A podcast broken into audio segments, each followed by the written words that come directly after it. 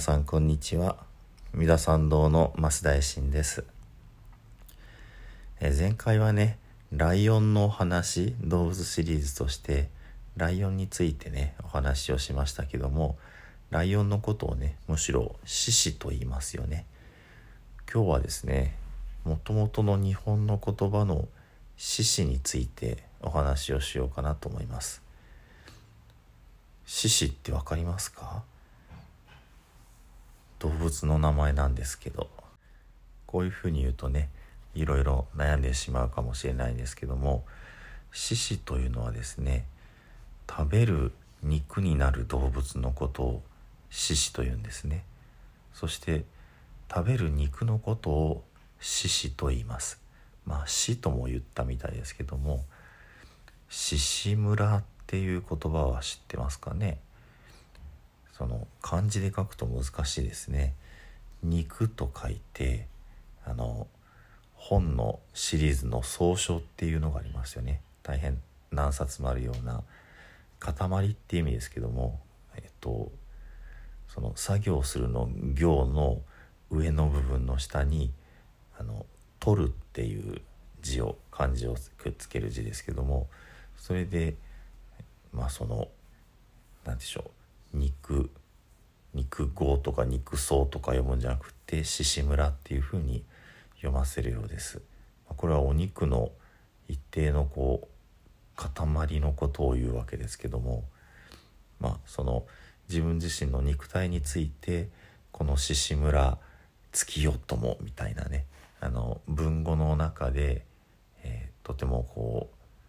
う美しい日本語みたいな感じでね使われたりもしますけどもその獅子の塊食べれる肉の固まったものが獅子村そしてその食べれる肉の動物が獅子なんですね。で一つはイノシシそしてもう一つが鹿ですね。まあ、他にもあの食べれる動物いますので呼ぶのかもしれないですけどもなので昔の「まあ、古事記」の時代のね日本人はその動物のことを獅子と食べれる動物のことを獅子と呼んでその中でその「い」ってなく「い」の獅子それから「か」ってなく「か」の獅子、まあ、それが鹿ですけどもね、まあ、鹿の語源はいろんな説が実はありますけど「か」ってのは角だとかね。あの匂いだとかね。だからその角のあるお肉の持った動物、えー、香りのする動物まあいろんな説があります。でもちょっとねその日本人はそういうふうに獅子という言葉でも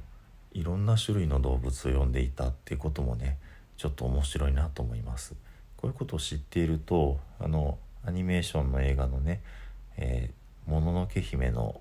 中に出てくる最後の方に出てくるね不思議な生き物というか神様いましたよね。名前は獅子神と言いましたね。まるで遠目には鹿のようなんだけど顔は猿のような猫のようなそして体もよく見るとイノシシのような分厚さがあったりそして足が鳥のような形でしたかね。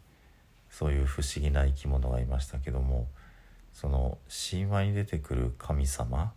神様としての動物真っ白い大きなイノシシですとか反対に真っ白い大きな鹿ですとかね。それをその神話の主人公たちがね出会った時に、まあ、大和タヒルの御事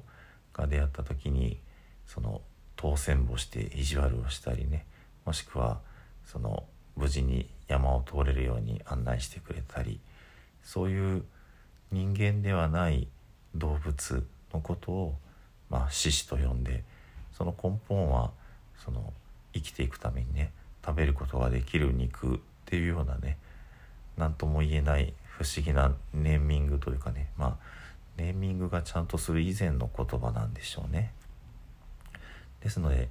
前回の、えー、ライオンのことを獅子と呼ぶこの獅子というのは日本の獅子ではないということで唐獅子という言い方をして区別したんだそうです。まあ獅子つながりでねちょっとあの、えー、一つの動物ではないですけどもご紹介をさせていただきました昔ね山でイノシシに出会ったことがありますねあの地元の大阪の高槻の摂津峡っていうね景勝地ですけども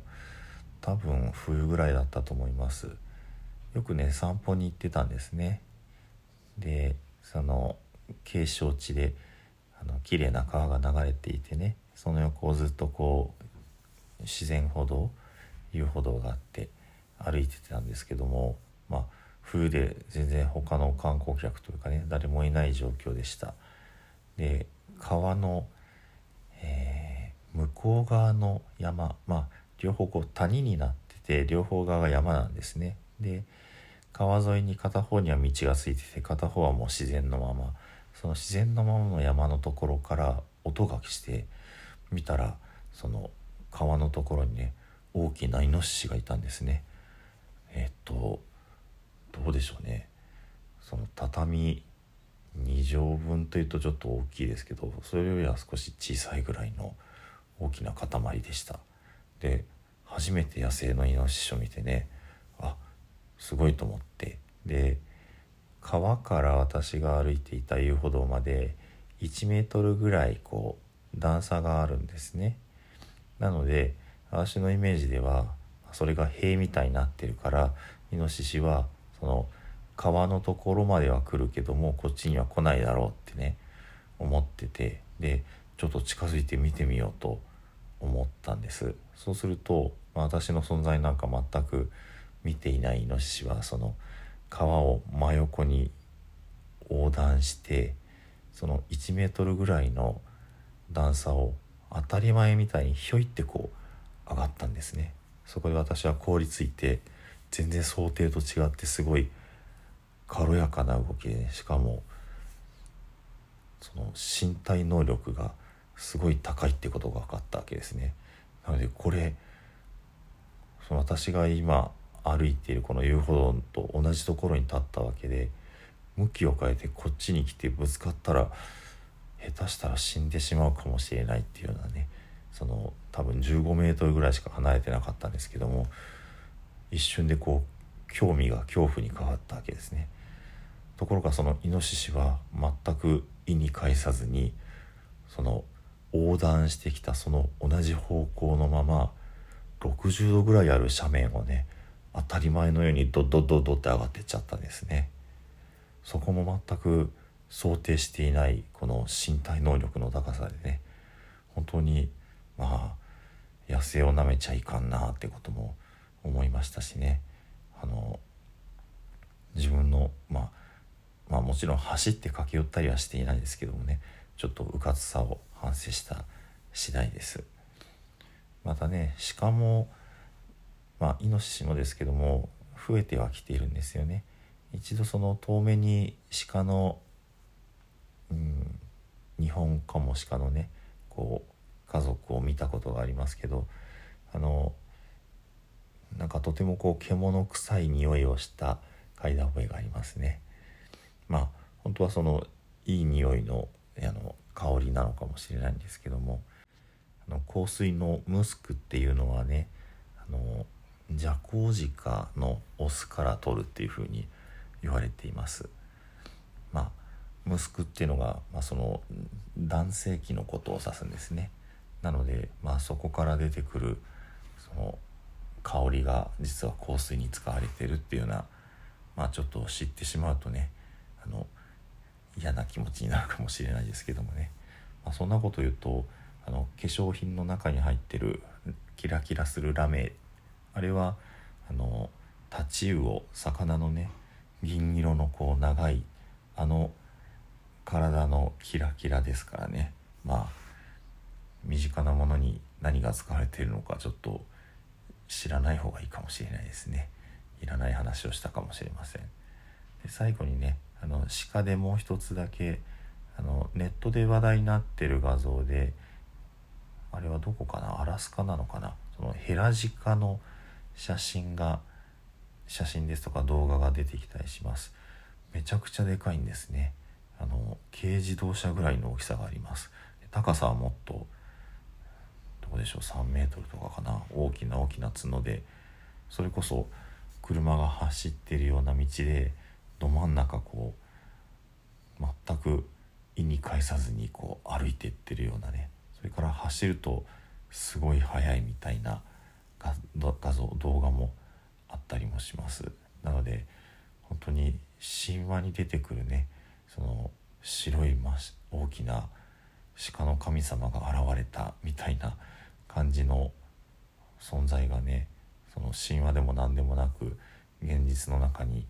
どうやら生きているらしくてね。そういうこともあの本当に出会うと、どんな気持ちになるんだろうなって。そのイノシシに出会った時のねその興味から恐怖に変わったようなそのもしそれが走ってきたらねこっちに向かって走ってきたらとても恐ろしいかなってそんなこともねちらっと思ったりもしました。では最後に十遍の念仏ご一緒にお唱えください。土生十年ナムアミダブナムアミダブナムアミダブナムアミダブナムアミダブナムアミダブナムアミダブナムアミダブナムアミダブツナ